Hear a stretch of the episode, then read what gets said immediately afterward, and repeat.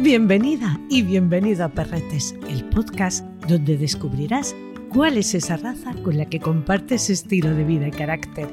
Soy Toñi Martínez, una enamorada de los perretes.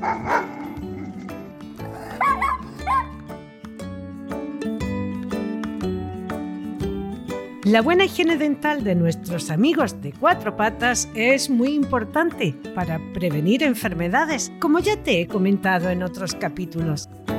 Cuatro de cada cinco perros mayores de tres años enferman por la acumulación de sarro y placa. Pedigree Dentastix Higiene Oral Diaria previene estas enfermedades además de encantarles porque son deliciosos. Están científicamente probados y gracias a su triple acción reducen la formación del sarro hasta en un 80%, limpian intensamente los dientes y ayudan a la salud de sus encías. Descubre más en pedigree.es.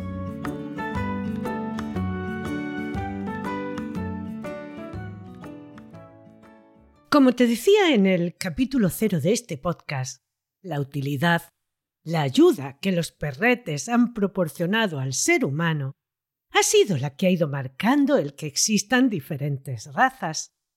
El que fueran más bonitos o menos, la verdad es que no tuvo consideración alguna hasta el siglo XVIII. Hoy te hablaré de una raza cuya especialización en las labores del pastoreo, gracias a la selección de ejemplares, les hizo pasar de un continente a otro. Hoy te hablaré del pastor australiano.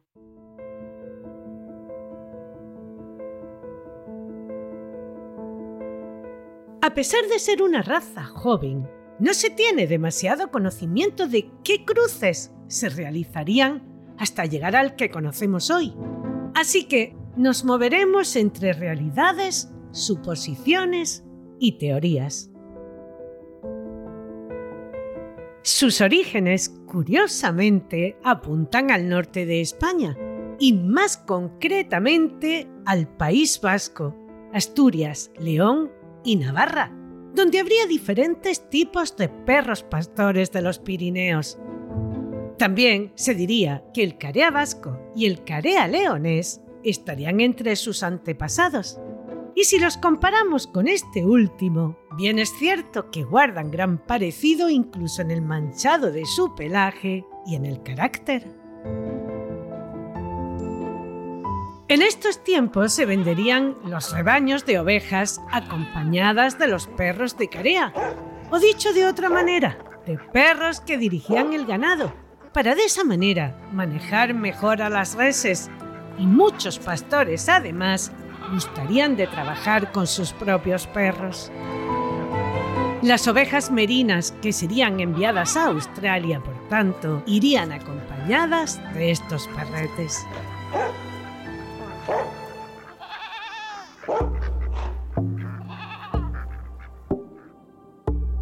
En Australia, la agricultura, trigo especialmente, y la ganadería, principalmente el ganado ovino y bovino, serían las dos principales fuentes de riqueza. Ya en ese tiempo se le consideraría como el mayor exportador de carne y lana. Se diría que quien viajara a Australia encontraría tierras baratas y muchas oportunidades de negocio. Corría el 1820. Se cree que algunos pastores vascos acompañados de esos perros que ya les ayudarían en la conducción del ganado, y sus ovejas merinas emigrarían buscando fortuna, estableciéndose en el oeste de Sydney, donde habría grandes extensiones de pastos. Otra diría que perros tipo Collie, Raff y Border, del que seguramente heredaría su mirada penetrante y su movimiento sigiloso y pastores ingleses viajarían junto a colonos ingleses a principios del siglo XIX.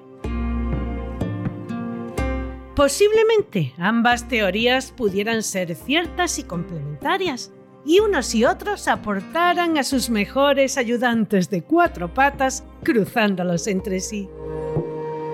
Pero existe una tercera teoría. Ernest y Jane Joy Harnegly, en su artículo Pruebas desvanecidas y recuerdos desvanecidos de la historia del pastor australiano, nos cuentan que algunos historiadores opinan que los vascos y sus perros pastores de los Pirineos jugarían un papel de muy poca relevancia en la historia de la raza del pastor australiano.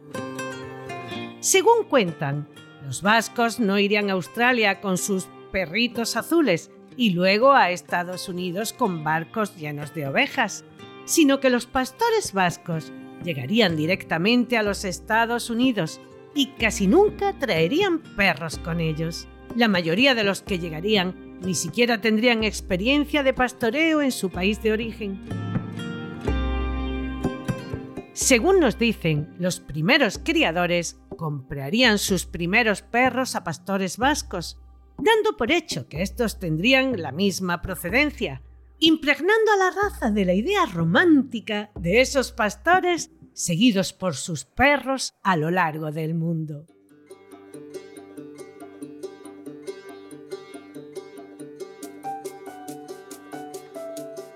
Una de las criadoras más antiguas de la raza, Juanita Eli, afirmaría, Los pastores australianos azules llegaron por primera vez a Australia desde los grandes Pirineos del lado de España, de un pequeño país llamado Andorra, que se encuentra entre España y Francia, de solo 191 millas cuadradas. No hay mucho trabajo para los muchachos, así que toman sus perritos azules y se van a pastorear ovejas. Muchos de estos chicos son vascos, vienen de una región del norte de España. La lana de Australia era más fina y mucho más larga que la que teníamos aquí en los Estados Unidos. Así que trajimos barcos llenos de ovejas de Australia. El pastor vasco y su perrito azul venían a cuidar las ovejas en los barcos y así comenzaron a trabajar en esa vecindad, entonces ubicada en Washington, Oregón e Idaho. Como estos perros fueron traídos a los Estados Unidos desde Australia, hablamos de ellos como pastores australianos.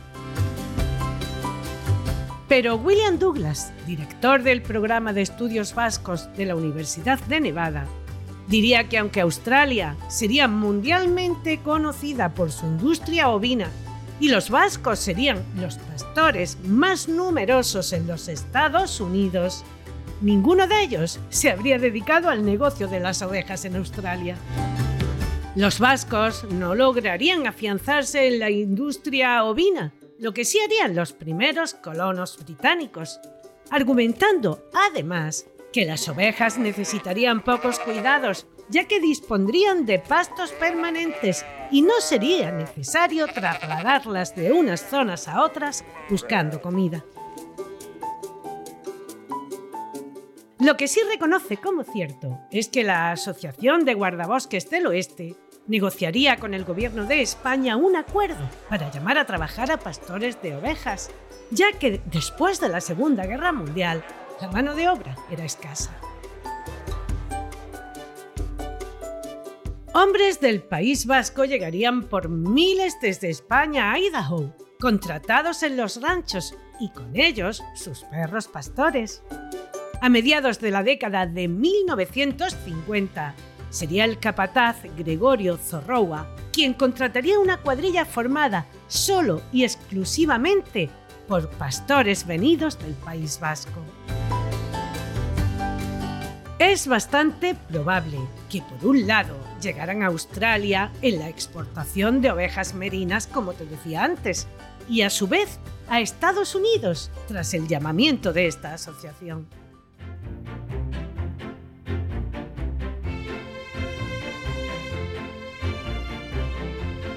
Sería en Estados Unidos donde la raza se desarrollaría como la conocemos en la actualidad y donde se les bautizaría con el nombre de pastor australiano, aunque también se les conocería como pastor español y pastor de California. Su gran instinto para conducir todo tipo de ganado, ya fuera grande o pequeño, con actitud como perrete guardián, su entrega y resistencia ante el trabajo, su personalidad versátil y entrenable y su aguda inteligencia les convertirían en perretes muy apreciados en las granjas y ranchos estadounidenses, donde se comenzaría con la cría, manteniendo estas virtudes que les caracterizaban y su aspecto atractivo, que en sus inicios les haría ganar la admiración del país. Crecería rápidamente su popularidad en California y en el oeste americano tras finalizar la Guerra Mundial, al vérsele participando en rodeos, espectáculos de caballos, concursos hípicos, películas y shows televisivos. Jay Lister, un artista de los rodeos, cautivaría al gran público de los estados occidentales con los trucos y habilidades de sus pastores australianos. Ina Ottinger de Casper, de Wyoming, contaría que sus padres importarían dos perros de España en 1937 tenía los certificados de envío originales. Continuó criando esa línea hasta mediados de los años 70. También se haría con un pequeño macho rojo mirlo, que sería llevado a los Estados Unidos por un esquilador de ovejas vasco durante la Exposición Universal de Seattle. Algunos de sus descendientes los encontramos en los pedigrís como perros de Wyoming Ranch. El antiguo sistema de registro en Estados Unidos permitiría que cada vez que un perro cambiase de propietario, desapareciera de su nombre el anterior, por lo que en muchos casos hay confusiones en los pedigris. Falta mucha información que o no se registró o como te acabo de decir, se perdería en estos cambios de propietarios. No podemos perder de vista esta raza surgiría de manos de ganaderos, a los que poco le importaban estas cuestiones. Ellos solo buscaban un perro funcional que desarrollara convenientemente su trabajo. Tampoco eran amantes de los perros. Para ellos eran una herramienta esencial, pero nada les importaría de qué color eran, o si los perros venían de España, de Australia o de la Conchimbamba. Lo que sí sabrían es que estos perros vascos tendrían cualidades únicas que no existirían en las razas que en ese momento estarían a su alcance.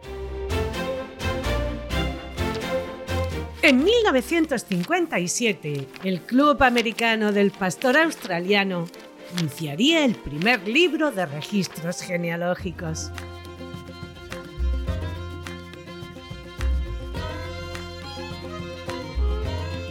Entre los años 1940 y 70 sería cuando los criadores norteamericanos fijarían un tipo en la raza.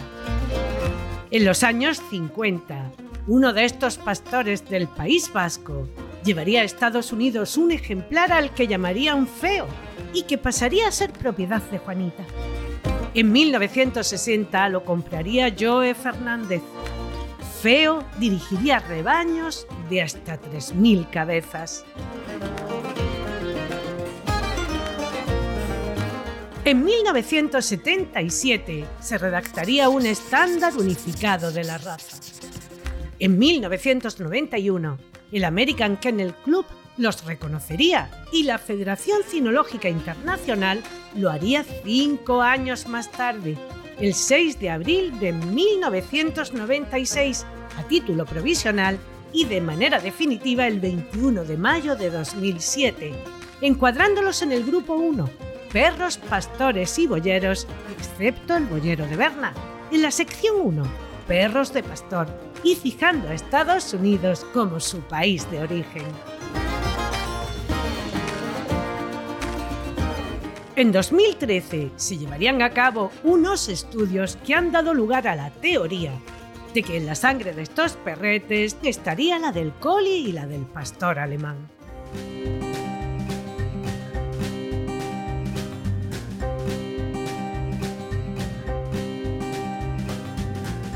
El pastor australiano es un perrete amable, delicado y cariñoso con quienes conoce y entregado completamente a su dueño. Con las personas chiquitas, como la mayoría de los perros pastores, será paciente y se entregará al juego el tiempo que haga falta. Su paciencia, inteligencia y capacidad para entender aquello que quieras pedirle les están convirtiendo en perros perfectos de terapia, de búsqueda y rescate, detectores de estupefacientes, guías de invidentes y ayudantes de personas con discapacidades. Buen guardián, aunque poco ladrador, solo lo hará cuando algún ruido le sea completamente desconocido. Lo más normal es que ante algo que le pueda hacer pensar que supone un peligro, se siente y gruña, clavando la mirada en aquello que se mueva. Con los extraños será desconfiado al principio, pero poco a poco se volverá amigable y confiado. Con otros perretes convivirá sin mayor problema. Como eficiente perro de trabajo, necesitará de actividad diaria. Deportes tipo agility, disc dog, obediencia, llevarle a hacer senderismo, a correr, a montar en bici. Se sentirá feliz con todo lo que le haga ejercitar su cuerpo y su mente. Aprenderá todos los trucos que seas capaz de enseñarle. Si no cubres estas necesidades, se volverá ansioso y obsesivo, frustrado podríamos decir también. No es un perro de compañía ni de sofá. Su naturaleza se pone de manifiesto disfrutando de cada segundo donde se sienta útil. Una vez finalizado su trabajo, sí que se acostará a tu lado y disfrutará del descanso. Tampoco es adecuado para personas que nunca hayan tenido un perrete. Mónica Sánchez Marina, nuestra instructora formadora reconocida por la Real Sociedad Canina de España, evaluadora del Zoosanitario de Málaga y monitora en la Escuela Canina Kerkus, nos cuenta a partir de qué edad podemos iniciarles en estas actividades deportivas. El pastor australiano es un perro que por sus características física y de selección son casi buenos en todos los deportes que, queramos practicar con ellos. ¿Eso qué quiere decir? Pues que tienen un nivel instintivo muy alto, como un border collie, como un malinois, como un pastor alemán de líneas de trabajo, y por tanto que debemos empezar a controlar su nivel instintivo desde pequeñito. Como cualquier deporte, depende del nivel al que queramos llegar, pues hay que empezar antes o después. Si simplemente queremos practicar deporte, sacar los diferentes grados que hay los diferentes niveles y divertirnos con nuestro perro, pues podemos empezar a partir del sexto mes, pues hasta el año, año y medio, no habría mucho problema. En cuanto si queremos competir, eh, ir a campeonatos nacionales o internacionales, pues entonces sí debemos empezar prácticamente desde que tenemos el cachorro, eh, concibiéndolo para el deporte, no en sí como la práctica del deporte, pero sí trabajando mucho la dependencia, sí trabajando mucho el juego, sí trabajando mucho la cabeza del perrito y pues cuando ya dejan de ser bebés, a partir del cuarto o quinto mes, pues ya eh, enfocarlo más a lo que es las diferentes actividades que queramos practicar con él, pues bien saltos y coordinación si es agility, bien, un poquito más de regulación de instintos en cuanto a pensar en deportes de obediencia o de frisbee o dancing dog, ya depende de la actividad que queramos, pues ya vamos focalizando para un lado o para otro, pero sobre todo eh, en perros como el pastor australiano hay que trabajar mucho, mucho, eh, poder controlar su instinto a un nivel alto. Cuanto más inteligentes son nuestros perretes, más capacidad de tomar decisiones de manera autónoma tendrán.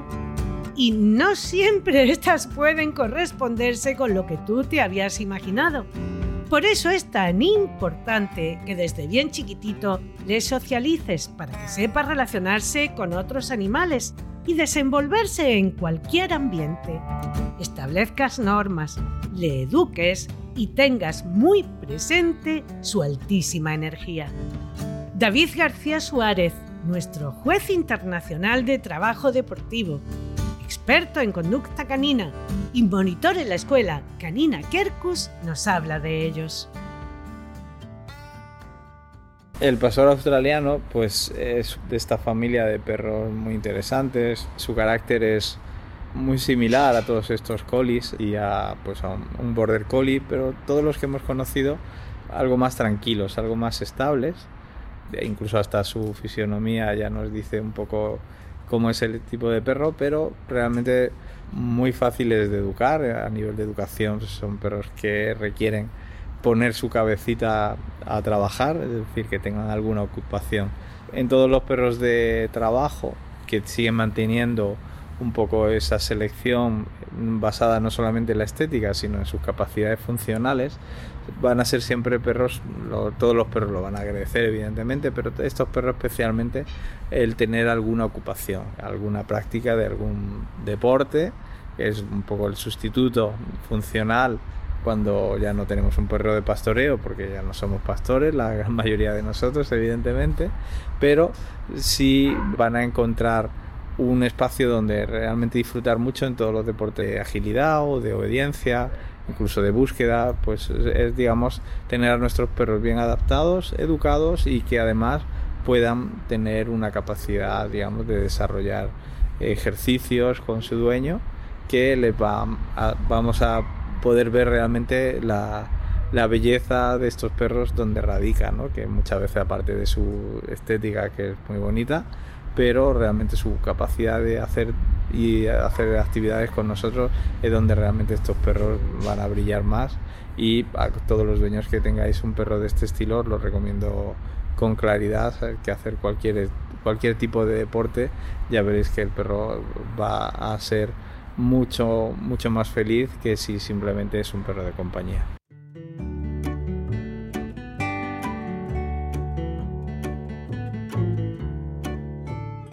A primera vista, su actitud despierta y atenta nos llama la atención.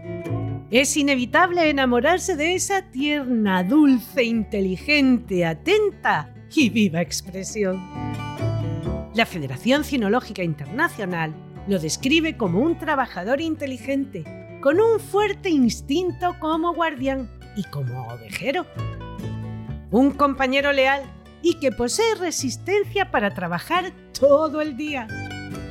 De naturaleza bondadosa, rara vez es pendenciero. Puede ser un poco reservado cuando conoce a alguien por primera vez, sin muestras de timidez, temor o agresividad. Es atento y animoso, flexible y ágil, sólido y musculoso sin ser tosco. Ligeramente más largo que alto, de tamaño y osamenta mediana, con un color de su pelaje que ofrece variedad e individualidad. Posee un pelaje de largo moderado y ligeramente áspero.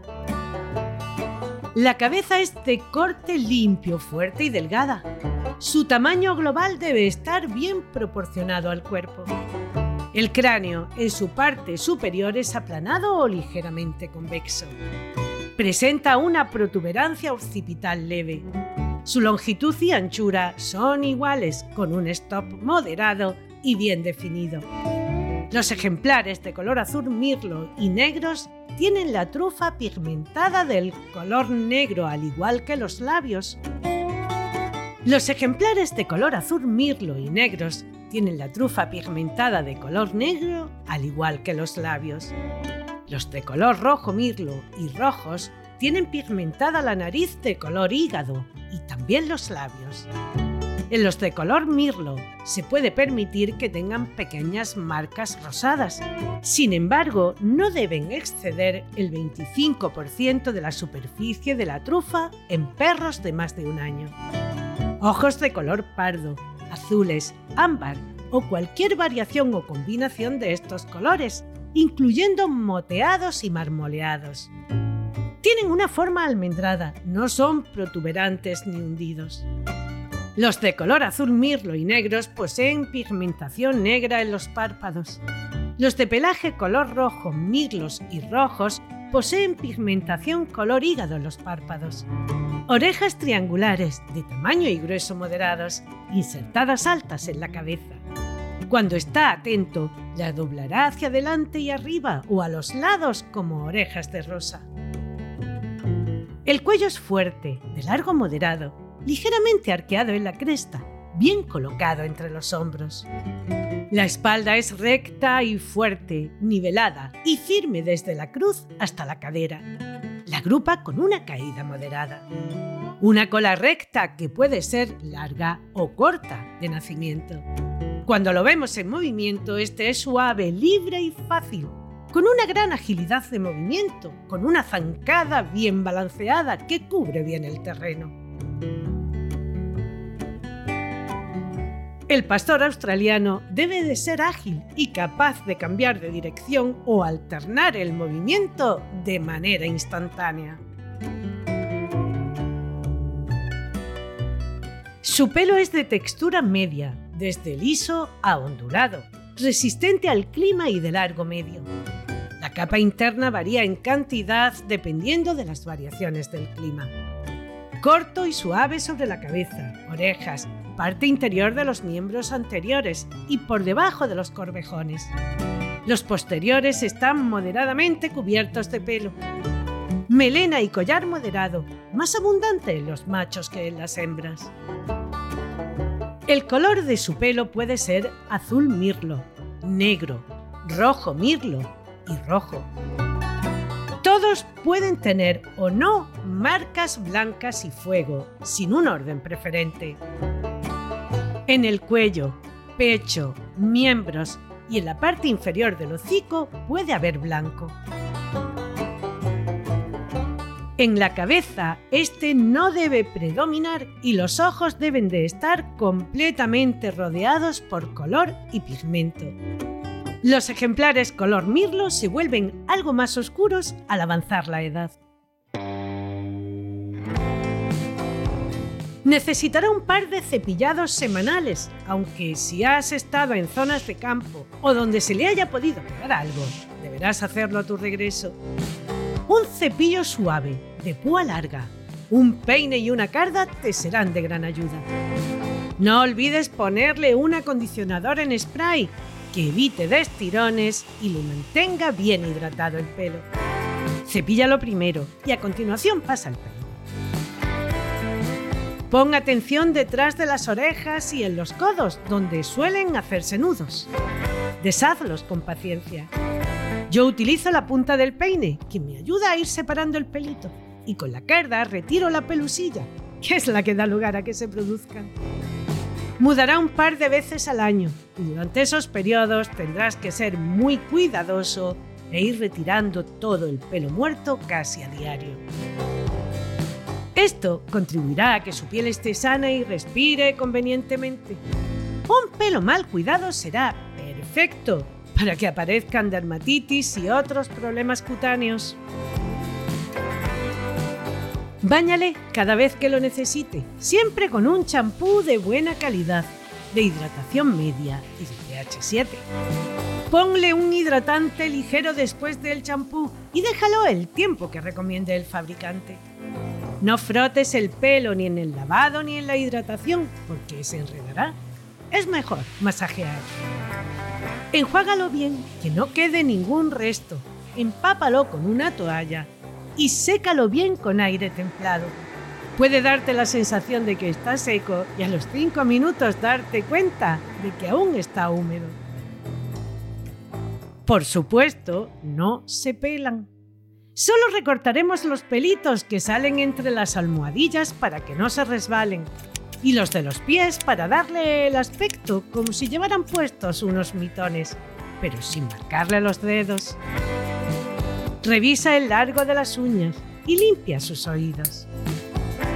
No escatimes a la hora de productos de buena cosmética. La buena salud de su piel y pelo dependen en gran medida de esto.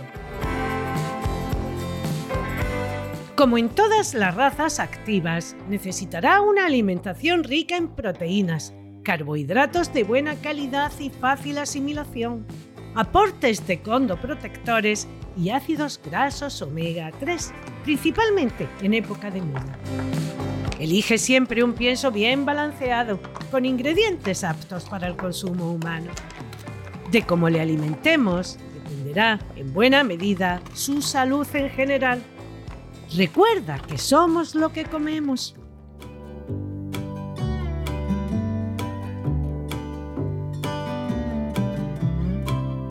Como todo ser vivo, estos perretes también pueden tener sus enfermedades, pero tendremos que tener principalmente en cuenta las que son de origen genético, fácilmente detectables con pruebas específicas para ello, como la mutación del MDR1, presente en las razas de la familia Collie, o el pastor blanco suizo y otras razas de perros pastores, y que provoca una sensibilidad a ciertos medicamentos que puede llegar a ser tóxica e incluso a causarles la muerte.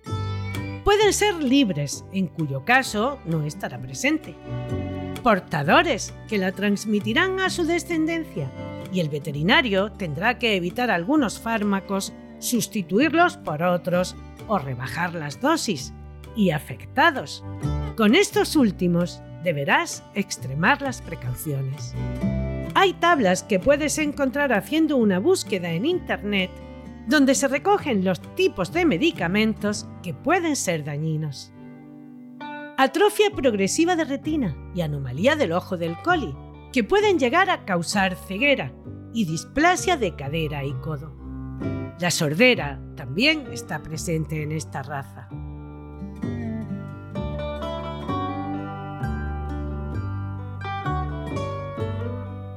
Si crees que esta cariñosa, fiel y muy activa raza es tu compañero ideal, busca a quien críe por pasión. Realice pruebas de salud para que los cachorretes no padezcan las enfermedades genéticas de las que te acabo de hablar.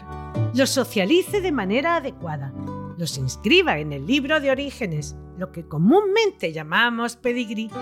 Te lo entregue con sus vacunas y desparasitaciones correspondientes a su edad microchip y no antes de las 10 semanas. La cría amateur es la que pone más esmero en estas cuestiones, ya que no lo hace con ánimo de lucro, sino buscando la mejora de la raza en todos los sentidos. Salud, tipo y carácter. Por lo general, solo crían una raza, o como mucho dos. Desconfía de los multicriaderos o granjas de perros, ya que éstas sí buscan un beneficio con el menor gasto posible.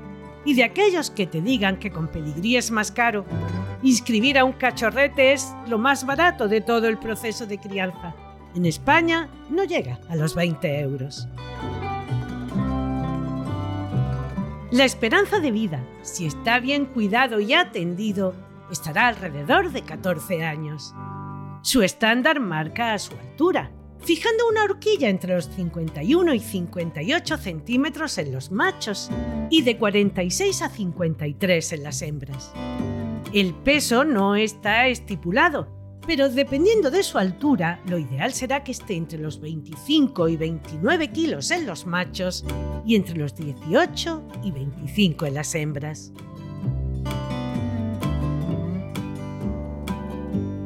Rafael Fernández de Zafra, nuestro juez de la Real Sociedad Canina de España, estudioso y amante de las distintas razas, abogado, miembro de diferentes clubes y un gran perrero de hecho y de derecho, nos cuenta una de esas historias que tanto nos gustan.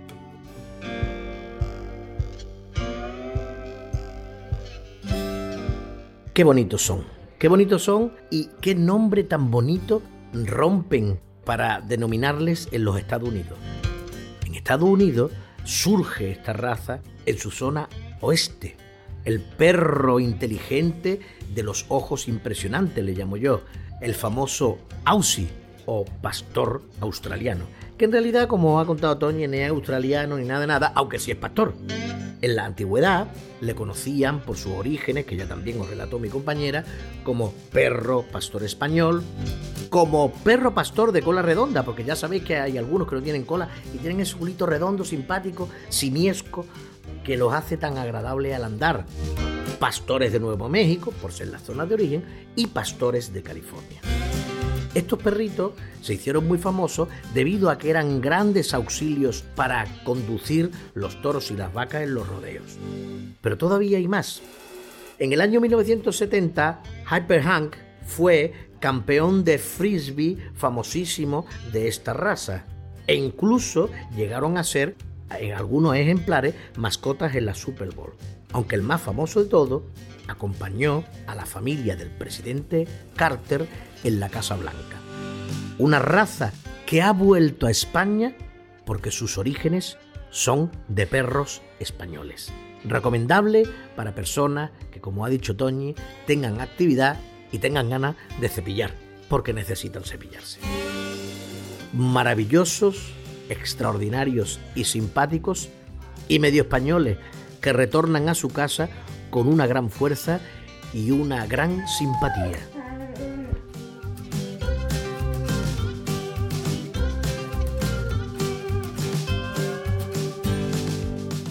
Espero que esta información te sea de utilidad si en algún momento has puesto los ojos en ella. Que la hayas descubierto si no la conocías. O que hayas podido aprender alguna cosilla más y hayas pasado un rato agradable. En el próximo capítulo te hablaré del Fox Terrier, un perrete que pasó de sus tareas como magnífico cazador a perro de compañía y aunque no ha perdido ni su instinto ni su carácter, disfruta de la familia y de una cama calentita. El Fox Terrier.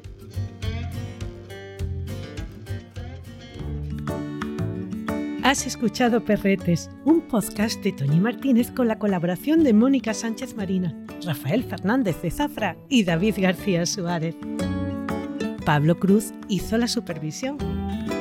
Mi agradecimiento a María Santonja, Francis Arrabal y Pablo Cruz por animarme a llevar a cabo este proyecto. Escucha Perretes en cualquier reproductor de podcast. Si te ha gustado, déjame una reseña, compártelo en tus redes sociales y recomiéndame a tus amistades. Gracias por escucharme.